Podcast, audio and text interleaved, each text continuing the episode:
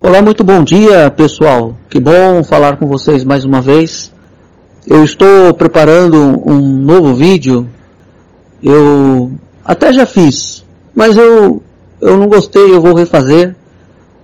O foco é mais ou menos o seguinte: enquanto eu, estava falando, eu, eu costumo fazer vídeo. Eu não sigo muito um roteiro, eu penso na minha cabeça o que eu quero falar e enquanto eu estou falando, me surgem outras ideias eu já coloco ali. Eu não tenho um, um roteiro ponto a ponto para estar abordando.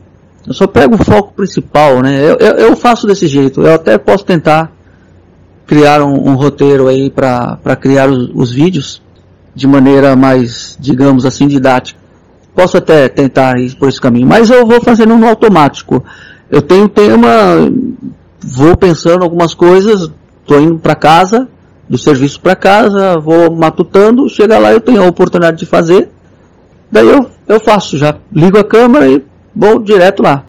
E daí depois eu faço as, as edições, os cortes, enfim. Mas esse, esse que eu fiz, mas eu, eu não gostei, eu vou dar uma melhorada nele. É, o foco é o seguinte, enquanto eu estava fazendo me veio a seguinte frase, né? Por que, que a gente espera ser lançado dentro de uma piscina para poder aprender a nadar? É, e muitas vezes esse, esse querer aprender a nadar nesse momento não será suficiente o querer né, aprender. Aí você morre mesmo. Eu, eu citei piscina, mas numa, no mar, na, numa represa, numa lagoa, enfim. Por que, que a gente espera, né, ser lançado, porque aí a gente está indo contra a nossa vontade, Lógico que se você não sabe nadar, tem aqueles loucos que aqui entram, é, são afoitos, não sabem, mas vai. Então esse daí é insensato. Mas em, em sã consciência ninguém vai fazer isso. Então a gente é lançado contra a nossa vontade. Então, o, o, uma das coisas que eu, enquanto estava fa fazendo o vídeo, me veio à mente foi isso. Por que, que você espera ser lançado para você saber que você sabe, você já sabe que não sabe nadar. Então aí você foi lançado, aí você tem que se bater lá. Ou você aprende ou você morre. Ou você fica esperando a ajuda de alguém. E se não tiver ajuda, você vai morrer mesmo. Acontece o seguinte, que mais uma vez a gente teve um corte no nosso orçamento. Deve acontecer por esses dias, já está acontecendo na verdade, a partir de segunda-feira. Algumas pessoas aqui da empresa ficarão em casa e a empresa garante 60%. Então terão um corte de 40% no seu orçamento. Outras pessoas estarão trabalhando com a jornada reduzida, terão 25% a menos, então vão receber 75% do valor real. E alguns estarão trabalhando integral. Eu, eu quero trabalhar na pior das hipóteses, até porque a empresa disse que iria fazer um revezamento aí, porque essa proposta pode durar de dois ou mais. Né? A proposta no, no início é de dois meses, mas pode ser prorrogada. Então, ela disse que dentro dessa visão vai fazer um rodízio. Eu fui para casa hoje o outro ficou trabalhando. Eu fiquei um mês em casa ou dois meses, então daqui um período eu volto e essa pessoa que ficou trabalhando vai ficar em casa. Não sei se isso vai acontecer ou não, mas enfim, partindo do ponto de vista que é possível que eu tenha realmente, eu, eu, eu não fui escalado para ficar em casa. Eu permaneci trabalhando. Mas é possível que eu, qualquer hora dessa, fique em casa com salário reduzido, ou mesmo trabalhando, reduzir 25%. Então eu vou trabalhar na pior das hipóteses, dizendo que eu tenho 40% a menos no meu salário. Já falei isso em casa, já falei com meus filhos, joguei isso para eles e vou trabalhar com essa perspectiva de estar ganhando 60%. E aí, o, a, minha, a, minha, a minha colocação, a minha reflexão é a seguinte. E agora, o que é que eu faço? Eu vou cortar isso ou aquilo ou não vou cortar? Meu, eu não tenho o que, o que pensar. Eu tenho que cortar. Eu tenho 40% a menos, repito, na, na, no último estágio, né, na pior das hipóteses, 40% a menos. Então eu tenho, eu sou obrigado a cortar.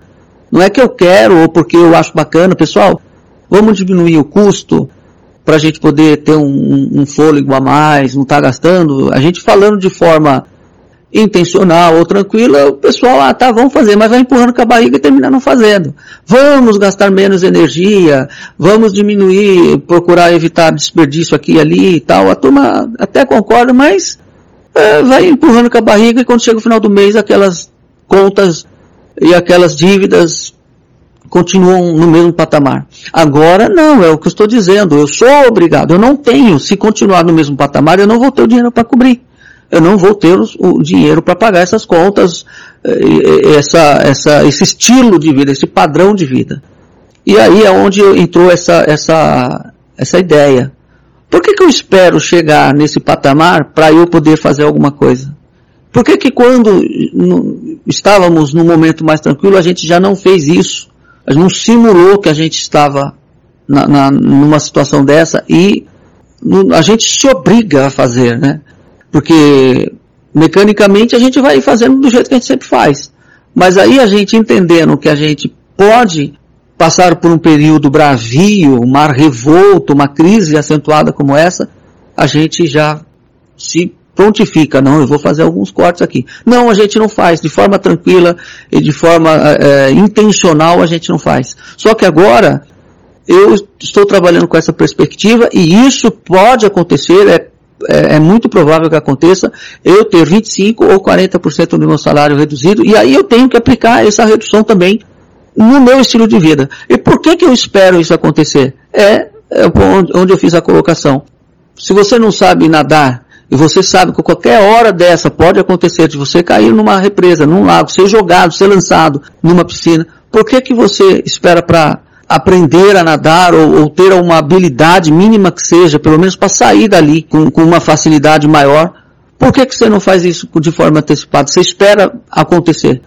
Essa é uma sacada. Se você e eu, se nós nos anteciparmos a qualquer outro tipo de crise que a gente possa ter de ordem financeira no futuro, a gente vai poder respirar melhor e na hora de sermos lançados na piscina, sem problema. Você dá umas duas, três braçadas, e já sai para a borda e já consegue respirar. A gente vai ter uma tranquilidade. Essa é a sacada do vídeo que eu quero estar preparando novamente, porque eu já fiz, mas eu achei que alguns pontos eu posso dar uma melhorada. Eu, eu espero que vocês façam bom uso dessa informação.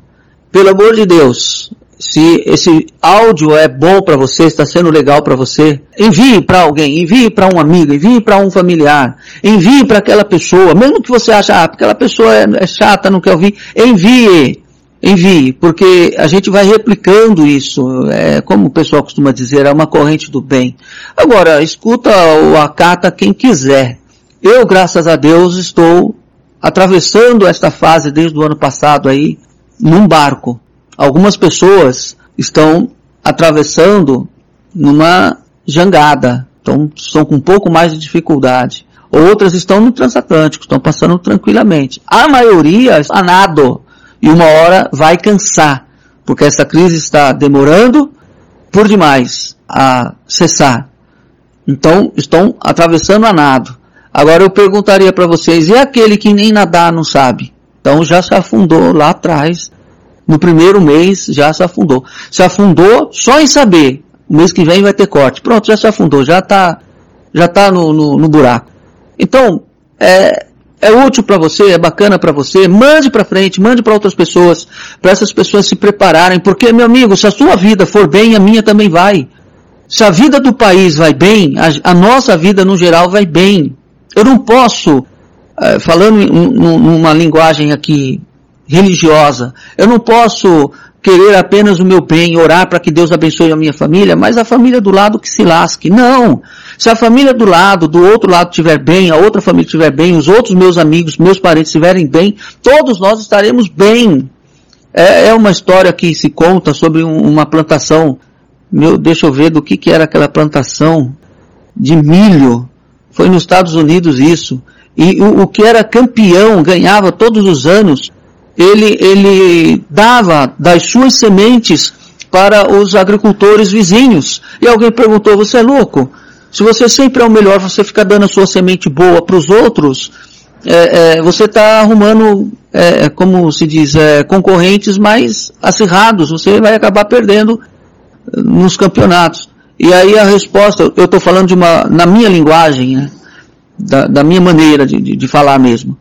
E a, e a, resposta desse agricultor foi a seguinte: se eu, eu dando sementes boas para eles, eles terão nas suas terras é, boas sementes e, e o sistema de polinização será melhor. Se eles tiverem sementes ruins, a polinização também vai chegar nos meus campos e a, e a, a minha plantação também não será boa. Então, se a plantação do seu vizinho tiver boa, eles, eles tiverem boas sementes, de um lado, de outro, da frente, de trás, todos tiverem o sistema de polinização.